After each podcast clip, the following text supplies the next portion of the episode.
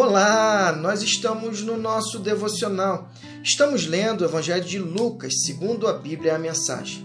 No nosso último encontro, nós vimos aquela mulher de forma diligente, ela vai procurar aquela moeda que é, caiu, que sumiu das dez e era algo valioso para si. Ela vai e encontra e há uma festa no céu. Há uma festa também em relação àquela ovelha perdida e que, o, e que é encontrada. Há festa no céu quando um, um pecador se arrepende. E nós é, vamos é, continuar nessa reflexão dos é, perdidos e achados. Esse é o intuito desse capítulo é deixar bem claro que Jesus veio para resgatar aquele que havia se perdido. E lembra do é, contexto dos grupos que estão presentes é, nesse é, contexto de contar história de Jesus? São as pessoas de índole duvidosa, é, são os líderes religiosos, são os fariseus. E Lucas prossegue na narrativa, agora entrando é, no contexto é, em que ele vai é, sinalizar aquilo que nos afasta de Deus, aquilo que nos faz é, simplesmente é, andar segundo os nossos próprios interesses. O filho mais novo, olha o que vai acontecer nessa história que é, Jesus vai contar. É, capítulo 15, versículo 11. Lucas prossegue, ele contou outra história, Jesus conta outra história. Um homem eh, tinha dois filhos. O, o mais novo disse ao pai: Quero minha herança agora mesmo. O pai então é, dividiu a propriedade entre os dois filhos. Não passou muito tempo e o filho mais novo arrumou as malas e foi é, morar num país distante. Por ser indisciplinado, esbanjador, desperdiçou tudo que possuía.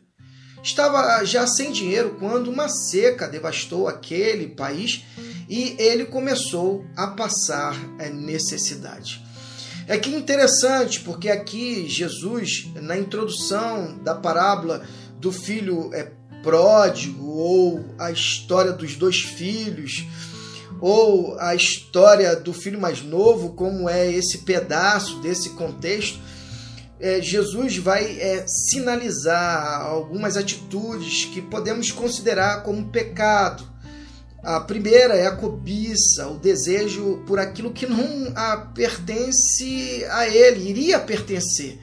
Mas naquele momento ainda não era tempo. O desejo é pela morte do seu pai. Olha, nós temos visto é, um contexto hoje, em nosso momento histórico é, tenebroso em que de tempos em tempos lemos nos jornais é, filhos que matam pais, é, matam pessoas próximas por é, desejar herança, desejar fortuna para se é, viver uma vida abastada, uma vida egoísta, um outro é pecado que nos afasta de Deus. E depois que ele recebe, diz a palavra, é que ele sai ah, e gasta de uma forma bem egoísta é, com ele próprio, sem pensar no dia de amanhã, pensando apenas no seu umbigo. Essa é uma característica daquele que está longe de Deus. O que está é próximo de Deus, aquele que vivencia o relacionamento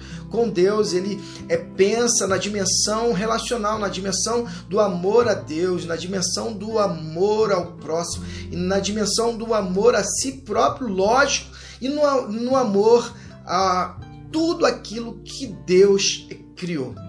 Que eu e você possamos é, estar na dimensão é, do mandamento a dimensão do mandamento é a dimensão relacional, é do amor. Que venhamos é simplesmente nos conectar com Deus diariamente, num relacionamento é, genuíno e é, depender dele constantemente. E que Deus nos abençoe.